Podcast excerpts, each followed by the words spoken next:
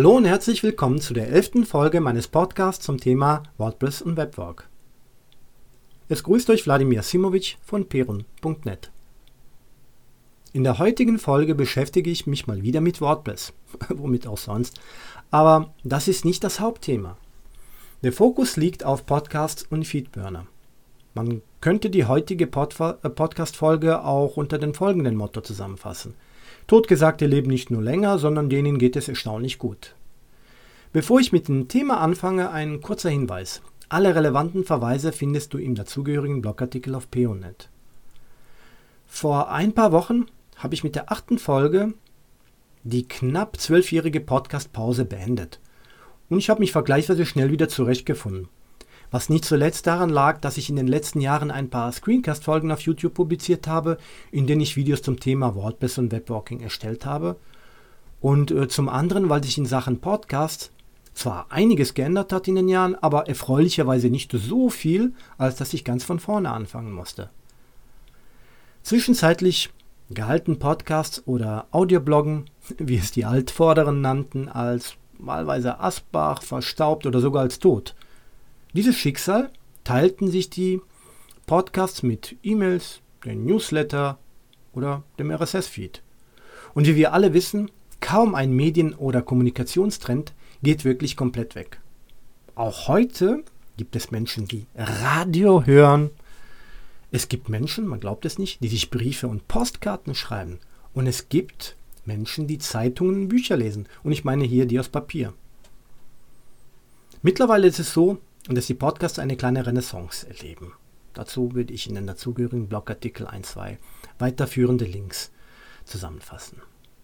Wenn jemand sagt, E-Mail ist tot, dann muss ich widersprechen. Unsere zentrale Kommunikationsplattform mit den Kunden und dem Steuerberater ist die E-Mail. Und ich kann mir nur schwer vorstellen, dass wir diesbezüglich absolute Exoten sind.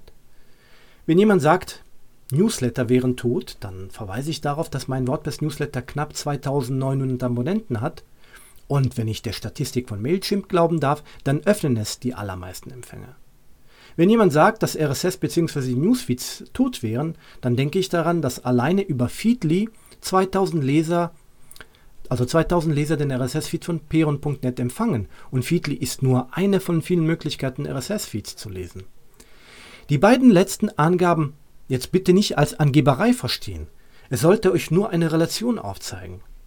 Obwohl ich eher ein Nischenthema bediene, wo die Nutzer relativ progressive Medien- und Kommunikationsnutzung an den Tag legen, kann man dennoch einige eher konservative Verhaltensweisen beobachten. Was meint ihr, wie das Ganze bei einem Mainstream-Thema mit einem Publikum ausschaut, das eher konservativ in Bezug auf die Nutzung von diversen Medien und Kommunikationsmitteln eingestellt ist? Und jetzt bitte nicht einwenden, dass WordPress Mainstream sei. WordPress mag innerhalb der Webwalking-Szene Mainstream sein, aber da draußen ist es ein Nischenthema. Wer es mir nicht glaubt, der gehe in eine beliebige Fußgängerzone und frage dort ein paar Menschen danach, wie sich die Sperrung der XML-RPC-Schnittstelle auf die Sicherheit von WordPress auswirkt. Übrigens verfasse ich diese Podcast-Folge und den dazugehörigen Blogartikel auf einem Gerät, was schon mehrfach für tot erklärt wurde einem Desktop-Rechner. Also lange Rede, kurzer Sinn. Wenn jemand behauptet, XYZ sei tot, dann seid skeptisch. Schaut nach, ob derjenige die Aussage belegen kann und was er davon hat. Hat er eventuell Vorteile von dieser Aussage? Zum Beispiel mehr Klicks und Besucher auf dem Portal durch die reißerische Überschrift. Oder bietet er vielleicht ein Produkt oder Dienstleistung an, welche das angeblich alte ablösen soll? Zurück zum eigentlichen Thema. Dank der verhältnismäßig wenigen Änderungen und dadurch, dass ich einige Screencasts publiziert habe, war ich in bestimmten Bereichen der Podcast-Erstellung nicht ganz eingerostet, da es viele Überschneidungen bei der Produktion von Podcasts und Screencasts gibt. Zudem hatte ich diesmal im Gegensatz zu früher ein gutes Mikro. Aber dazu mehr in einer anderen Folge. Was aber vor zwölf Jahren für mich gar kein Thema war, das war das Eintragen bei iTunes. Also wie gesagt, zumindest für mich war es damals nicht relevant, und die Tatsache, dass es mittlerweile mehrere Podcast-Plugins für WordPress gibt bzw. gab, habe ich in den zurückliegenden Jahren nur so am Rande mitbekommen, aber nicht weiter verfolgt. Dass man sich bei iTunes eintragen möchte, ist an sich schnell begründet. Es ist ein sehr populärer Dienst, Und daher ist es ganz logisch, dass man dort gelistet sein möchte. Allerdings muss man den RSS-Feed des Podcasts erweitern, um dort aufgenommen zu werden. Dazu komme ich gleich noch. Soweit ich durch eine vergleichsweise kurze Recherche herausfinden konnte, gibt es bei WordPress-Plugins für Podcasting zwei, populare, äh, zwei populäre Vertreter. Zum einen wäre dies Potlaw Podcast Publisher und zum anderen Seriously Simple Podcasting. Das Potlaw Plugin habe ich installiert, mir das Ganze 15 Minuten angeschaut und das Plugin dann auch sofort gelöscht. Das war mir einfach zu überladen, das war zu viel des Guten. Ich wollte podcasten und nicht die knappe Zeit mit den Plugin-Einstellungen verschwenden. Das ist auch einer der Gründe übrigens, warum ich bei Caching von WordPress-Websites nicht Supercache oder W3C Cache nutze, sondern so Plugins wie Hypercache, Cachify oder Cache Enabler bevorzuge. Das Seriously Simple Podcasting war deutlich schlanker und logischer aufgebaut. Und ich fand mich schnell zurecht.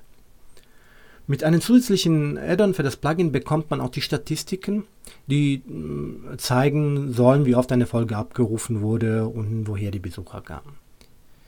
Jetzt stellt sich natürlich die Frage, wozu man ein Plugin braucht. Schließlich bietet WordPress auch ohne Erweiterung alles, was man braucht, um einen Podcast zu starten.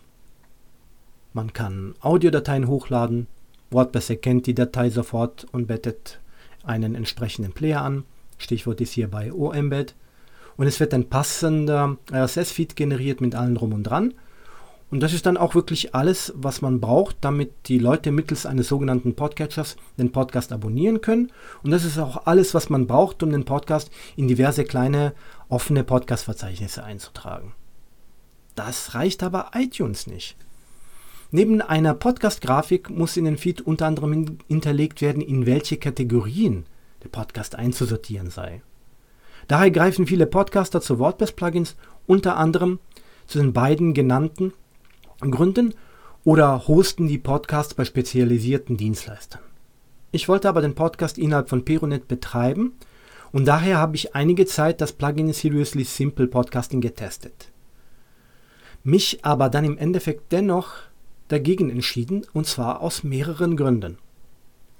Das Plugin hat die URL des Podcasts und der Folgen ungefragt umgeändert und sich in Bereiche innerhalb des WordPress Backends eingeklinkt, wo ich es nicht haben wollte und wo ich es auch nicht brauchte. Es ging an meinen Bedürfnissen und meinem Workflow völlig vorbei. Im Endeffekt war es so, dass mich die Nutzung des Plugins komplett von demselbigen abhängig gemacht hätte. Bei irgendeiner Fehlfunktion äh, oder sollte das Plugin nicht mehr weiter gepflegt werden, hätte ich äh, alle Links manuell nachjustieren müssen, also verändern müssen. Und ich müsste die ganzen Abonnenten darauf aufmerksam machen, dass sich die URL des Podcasts und des Feeds geändert hat. Daher habe ich mich am Ende für Feedburner entschieden. Mit der Funktion Smartcast, welche man unter Optimieren findet, bietet Feedburner alles, was man braucht, um seinen Podcast bei iTunes, äh, iTunes einzutragen. Die Kategorien und das Cover. Darüber hinaus auch die Möglichkeit, einen individuellen Untertitel und Zusammenfassung zu notieren, die in den Verzeichnissen und auf iTunes äh, ausgegeben wird. Also eine äh, individuelle Sache von Untertitel und Zusammenfassung, die unabhängig davon ist, äh, wie das RSS-Feed eigentlich ausschaut. Mittels einer HTXS-Weiterleitung leite ich alle Anfragen auf den Podcast-Feed, also vom Podcast-Feed, auf die Feedburner-Adresse um. Sollte es irgendwann mal Feedburner nicht geben, dann ist es sehr leicht, sich von Feedburner zu verabschieden.